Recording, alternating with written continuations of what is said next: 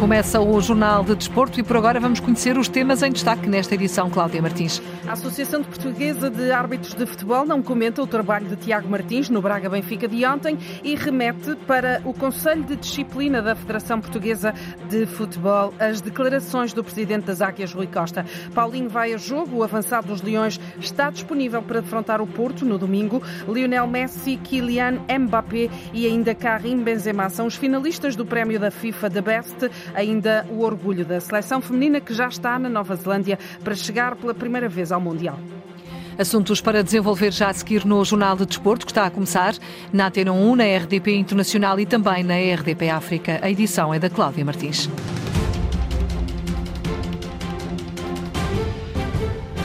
É com o Conselho de Disciplina que o presidente do Benfica, Rui Costa, tem agora que lidar na sequência das declarações ontem após a eliminação da Taça de Portugal frente ao Sporting de Braga. A arbitragem de Tiago Martins levantou muitas críticas por parte do Clube da Luz, em concreto do treinador Roger Schmidt, também de jogadores e ainda do presidente Rui Costa, que afirmou no final do encontro que apesar de a equipa ter feito tudo, não lhe foi permitido continuar na Taça de Portugal.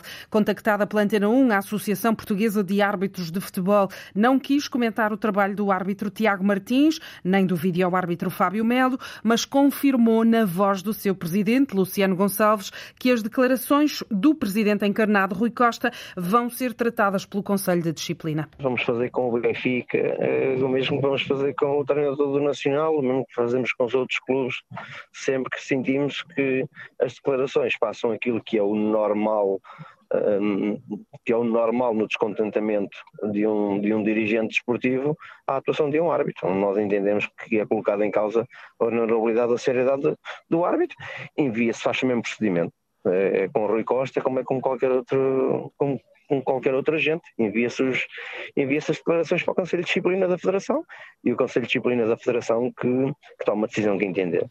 Luciano Gonçalves lamenta ainda que as declarações do presidente encarnado contribuam para piorar o ambiente em torno do futebol português e nesta entrevista ao jornalista Nuno Matos rejeitou comentar o trabalho do árbitro Tiago Martins no jogo de ontem entre Braga e Benfica. Sempre que existam uh, discursos que, que possam, de alguma alguma forma um, tirar o bom, contribuir para o mal-estar do futebol, naturalmente eu não, não, não partilho nem, nem gosto, mas, uh, mas certamente, certamente o, o, presidente Rui Costa assim entendeu na, na altura, portanto, uh, naturalmente se houver consequências terá que acatar com elas, naturalmente. Não sei se já tive a oportunidade de falar com o Tiago. Como é que avalia? Ele foi alvo de muitas críticas de, de vários quadrantes. Entende também que ele teve uma noite infeliz? Não, não, não me compete a mim fazer essa avaliação. Luciano Gonçalves, presidente da APAF, Associação Portuguesa de Árbitros de Futebol, reagindo na Antena 1 às críticas assumidas pelo Benfica após a eliminação de ontem nos quartos de final da Taça de Portugal. Águias que voltaram esta tarde, esta tarde à carga com mais dedos apontados à atuação do árbitro. Na News newsletter emitida durante a tarde de hoje, o Clube da Luz lembra que Tiago Martins foi o mesmo árbitro que há poucas semanas foi vídeo-árbitro no encontro entre as Águias e o Sporting e nesse jogo quase obrigou o árbitro principal, Artur Soares Dias, a assinalar um penalti contra o clube encarnado. No mesmo texto, as Águias qualificam os erros de arbitragem no jogo de ontem como clamorosos e por isso a contestação encarnada, escrevem, é forte parte ilegítima. O Benfica indica ainda a existência de uma dualidade de critérios do ponto de vista técnico e disciplinar e, em concreto, refere-se à existência de um penalti claríssimo, e estou a citar, sobre Gonçalo Guedes. Ainda neste capítulo de contestação, esta tarde o movimento Servir o Benfica, que perdeu as últimas eleições para Rui Costa e que é liderado por Francisco Benítez, emitiu um comunicado crítico à arbitragem e solidário com a administração encarnada e no qual desafia o Benfica a não se sentar à mesa com os dirigentes da Liga de Clubes, nem com os dirigentes da Federação Portuguesa de Futebol para discutirem a centralização dos direitos televisivos até que haja uma tomada de posição das autoridades do futebol sobre esta temática. O avançado do Sporting, Paulinho, vai poder defrontar o Futebol Clube do Porto. Ele estava suspenso depois de ter sido expulso na final da Taça da Liga. Paulinho foi castigado com um jogo por ter levado esse cartão vermelho. A, essa punição juntaram-se mais um, uma suspensão de duas partidas por ter dirigido palavras à equipa de arbitragem. A Antena 1 sabe que o Tribunal Centro Administrativo Sul deu luz verde à providência cautelar que o Clube de Alvalade tinha apresentado para suspender esse castigo. O recurso dos Leões tinha sido apresentado ao Tribunal Arbitral do Desporto, mas devido à impossibilidade de formar júri em tempo útil para julgar esse recurso leonino, a decisão acabou por passar para o Tribunal Centro Administrativo Sul, que deferiu a providência cautelar do Sporting, ou seja, Paulinho é a opção para o clássico de domingo, a contar para o campeonato frente ao Porto. O Sporting tem apenas como baixa Daniel Bragança, que está lesionado. Esta disponibilidade de Paulinho é uma grande notícia para os Leões, considera Miguel Garcia. O Sporting ganha maturidade com Paulinho comparado com Chermiti. O Paulinho tem mais, tem mais experiência, tem mais maturidade do que o Chermiti, mas em termos de entrega, de disponibilidade, penso que serão, serão muito, muito parecidos. É mais uma questão de, de, de experiência, de, de maturidade porque o Chermiti é um jogador que, pronto, muito novo, que precisa também ainda, como é normal, de, de jogar mais jogos e, e, e também de ganhar aqui um bocadinho mais de entrosamento com a equipa, como é normal, mas é de novo que se começa e que se, que se demonstra a sua, a sua qualidade, tem tido esta oportunidade e deve tentar contribuir o melhor para a equipa. O Sporting está a 5 pontos do terceiro lugar, onde está o Braga, posto de acesso às pré-eliminatórias da Liga dos Campeões e por isso considera o antigo defesa leonino Miguel Garcia vencer pesa ainda mais. São mais três pontos, mas são três pontos importantes para para, qualquer das equipas, porque tanto o Porto como o Sporting querem, querem estar na, na fase de grupos da Liga dos Campeões, querem entrar diretos e temos que ver que também há um Braga eh, forte que está ali intrometido nessa luta. Eh, por isso é um jogo bastante importante para pontuar, mas não, não decisivo, porque ainda estamos no início da, da segunda volta. Para esse encontro de domingo às seis da tarde, o Porto tem para já que lidar com sete baixas. Francisco Machedo, Fábio Cardoso, Wendel, Stefano Eustáquio, Otávio, Gabriel Verón e Evan Nilsson continuam no boletim clínico. No treino desta sexta-feira, Sérgio Conceição chamou novamente Vasco Souza da equipa B. São baixas, sobretudo na zona do meio-campo, que fragilizam os dragões, mas Carlos Chainho acredita que Sérgio Conceição, como sempre, vai encontrar soluções. As baixas, isso faz parte, quanto são são, feitos mesmo para esse tipo de situações. O Porto com jogadores, obviamente com jogadores uh, fulcrais, poderão não estar presentes. O Sérgio, pronto, o Sérgio como é treinador, ele tem essa capacidade de, de arranjar soluções. Mas claro, sempre com cinco ou seis para um plantel dependente de qual, qual é a equipa, sete ou oito supostamente titulares, eh, e é sempre difícil. Mas eu acredito que há sempre soluções para esse tipo de situações e o Sérgio, com mais ou mais dificuldades, ou e o Ruben também vão tentar meter o melhor 11.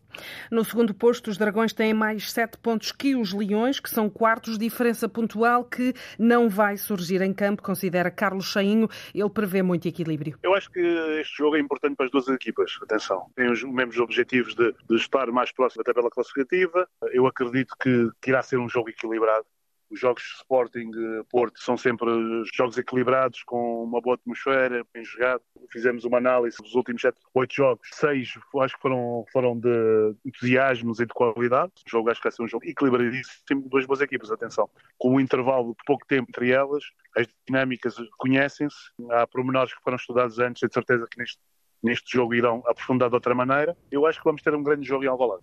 Miguel Garcia e Carlos Chainho a projetarem esse clássico de domingo, cuja arbitragem fica a cargo de Artur Soares Dias, um encontro que vai ter especial atenção por parte das forças de segurança, no, sobretudo no que diz respeito à entrada de, no estádio de objetos pirotécnicos. A Polícia de Segurança Pública vai intensificar a revista na entrada do estádio, explica o intendente Francisco Alves, para evitar qualquer descontrolo nesta matéria. A pirotecnia é nefasta para o próprio que a usa, porque pode, pode ficar ferido quando a usa, e para o que está, para o adepto que está ao lado. Portanto, ela é, para além de não ser legal, ela não tem qualquer benefício desta forma, descontrolada.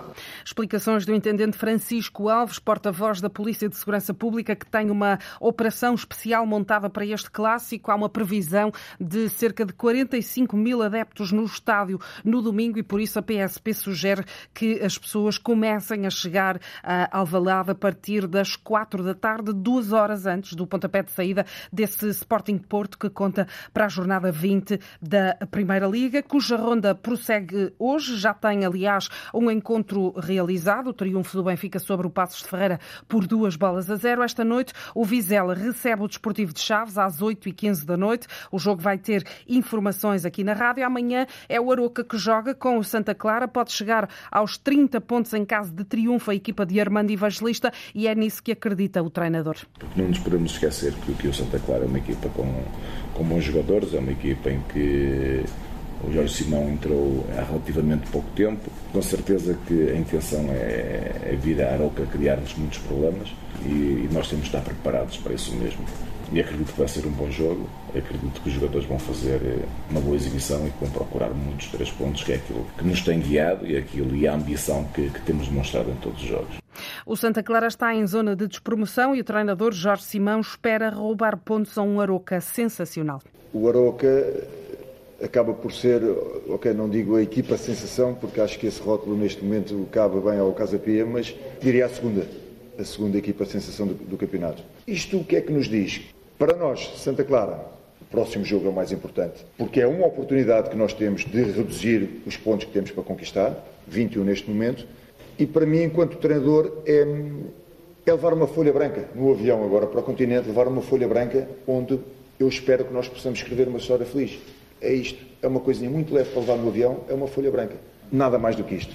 O Aroca Santa Clara é às seis da tarde de amanhã. Vai ter informações aqui na rádio, bem como relato na Antena 1 Açores. Hélder Carvalho é o árbitro nomeado. Depois, também amanhã, mas às oito e meia da noite, o Vitória recebe o Portimonense. Os vitorianos somam duas vitórias consecutivas. Estão, por isso, confiantes para esse desafio com os algravios. O treinador Moreno Teixeira elogia o Portimonense, mas quer continuar a ganhar. Amanhã perceber que temos um adversário muito competente pela frente.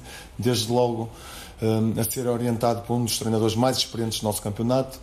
Um adversário que, se não estou em erro, foi talvez a equipa que mais se reforçou neste mercado de inverno. Um adversário que neste último jogo mudou a estrutura, neste momento está com uma linha de 5. Nós estamos preparados, percebemos isto e, e compete-nos a nós amanhã darmos resposta àquilo que o, que o Portimonense nos possa provocar no jogo. Eh, eu sinto o grupo muito confiante, sinto o grupo solto, eh, as vitórias ajudam, não há como esconder, estas duas últimas vitórias ajudam isso, mas amanhã é muito importante termos a terceira. Jogar em Guimarães não é fácil, é o que indica o treinador dos Algarvios, Paulo Sérgio, que ainda assim se assume ambicioso. Uma equipa com qualidade, um, um clube, um clube grande, um estádio com uma massa adepta que sempre ajuda bastante as suas cores e portanto sabemos que vai ser mais uma batalha, mais um, mais um teste difícil, mas é para isso nós cá andamos, para nos testar todas as semanas e procurar dar, dar respostas. Temos um enorme respeito pelo Vitória, clube com muito me orgulho de ter servido e portanto sabemos das dificuldades que vamos encontrar, mas propomos-nos ir lá bater-nos pelos três pontos, como é óbvio. O Vitória Portimonense é amanhã, 8 e meia da noite. O jogo vai ter informações aqui na rádio. Na segunda Liga já decorre a jornada 20. Começou às 6 da tarde. O Torriense Moreirense. O jogo está a chegar ao intervalo e permanece sem qualquer golo. A seleção nacional feminina já está na Nova Zelândia, onde vai discutir o play-off intercontinental de acesso ao Mundial. A capitã de equipa do Louros Silva garante que o grupo está feliz e anseia por competir para atingir um orgulho histórico. Este é um momento de muitas gerações, uh, da nossa geração, da geração passada, das gerações futuras, e é esse o nosso foco. É focarmos nesse objetivo que nós temos, que é poder colocar Portugal numa grande competição e na maior competição de todas, que é um campeonato do mundo a nível do futebol feminino, e é nisso que nós estamos focadas. Acima de tudo, dar tudo por tudo para honrar e defender o nosso país da melhor maneira possível e sair de lá com o passaporte novamente para no verão estarmos na Nova Zelândia. Esse é o nosso, é o nosso objetivo. Uh, tudo o resto é acréscimo. Portugal defronta Camarões ou Tailândia na luta por essa presença inédita no Mundial. O jogo está marcado para 22 de fevereiro. É o ponto final no Jornal de Desporto, edição da Cláudia Martins, na Antena 1, na RDP Internacional e também na RDP África.